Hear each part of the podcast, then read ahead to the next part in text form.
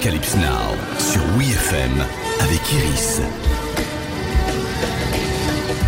Bonjour à toutes et à tous, comme tous les lundis sur WeFM, on parle musique et cinéma. Et pour certains, l'alliance des deux est plus évidente que pour d'autres. Prenez Michel Gondry par exemple. Avant de passer au long métrage, le réalisateur mettait son talent au service de vidéoclips iconiques de groupes comme The Foo Fighters, The White Stripes ou encore Daft Punk. Le mouvement perpétuel de Around the World, c'est lui.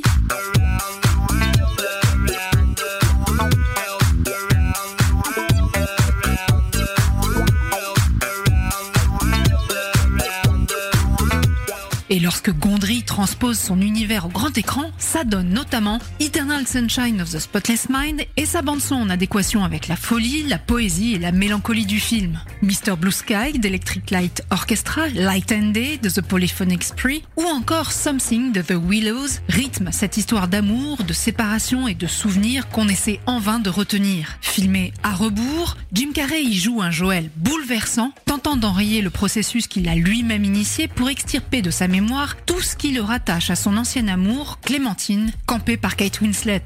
Dans une scène de fin douce amère, Michel Gondry fait appel à Beck pour une reprise tout en délicatesse du tube des années 80, Everybody's Got to Learn Sometime. Okay. Okay.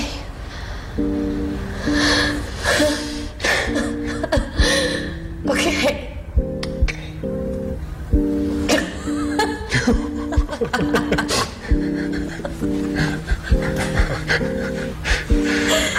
Change your heart. Look around you.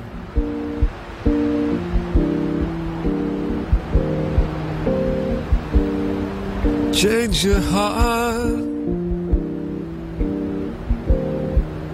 Will astound you. C'est fou le nombre de hits qui ont été écrits ou composés en quelques minutes. Et Everybody's Got to Learn Sometime des Corgis ne déroge pas à la règle. Selon James Warren, membre du duo New Wave britannique, il est à son piano à la recherche d'une balade rock qui pourrait plaire aussi bien aux Anglais qu'aux Américains quand il commence à pianoter l'intro. Un simple accord en do dièse mineur septième pour ceux à qui ça parle. Dès lors, la mélodie, à laquelle il rajoute une partie de sitar pincée traditionnelle chinoise, est composée en une dizaine de minutes.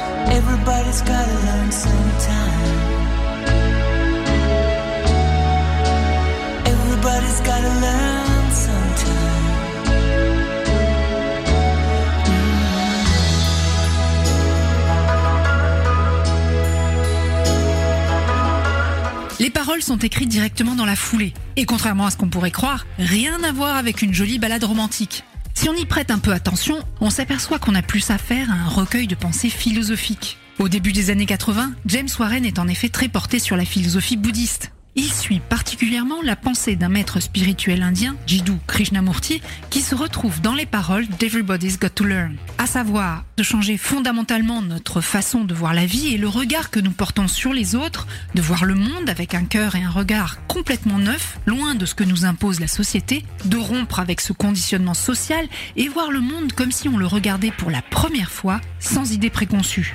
Ah, on est loin du discours fleur bleue. hein. Et si Warren n'a eu aucun mal à donner vie à ce morceau, il sait vite qu'il ne pourra pas réitérer l'exploit de sitôt. Comme il l'a confié dans le livre Playing Back the 80s, ce morceau, extraordinaire et magique, semble avoir sa vie propre.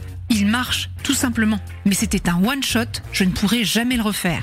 Alors si c'est mort pour Everybody's Got to Learn Sometime partout, l'original, elle, aura fait l'objet de nombreuses reprises plus ou moins réussies.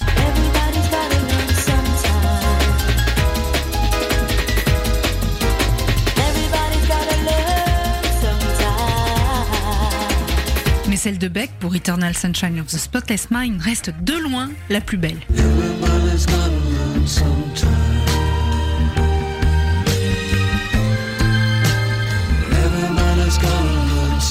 Arocalypse Now, c'est fini pour aujourd'hui. Rendez-vous lundi prochain pour un nouvel épisode. Retrouvez tous les épisodes d'Arocalypse Now en podcast sur wefm.fr.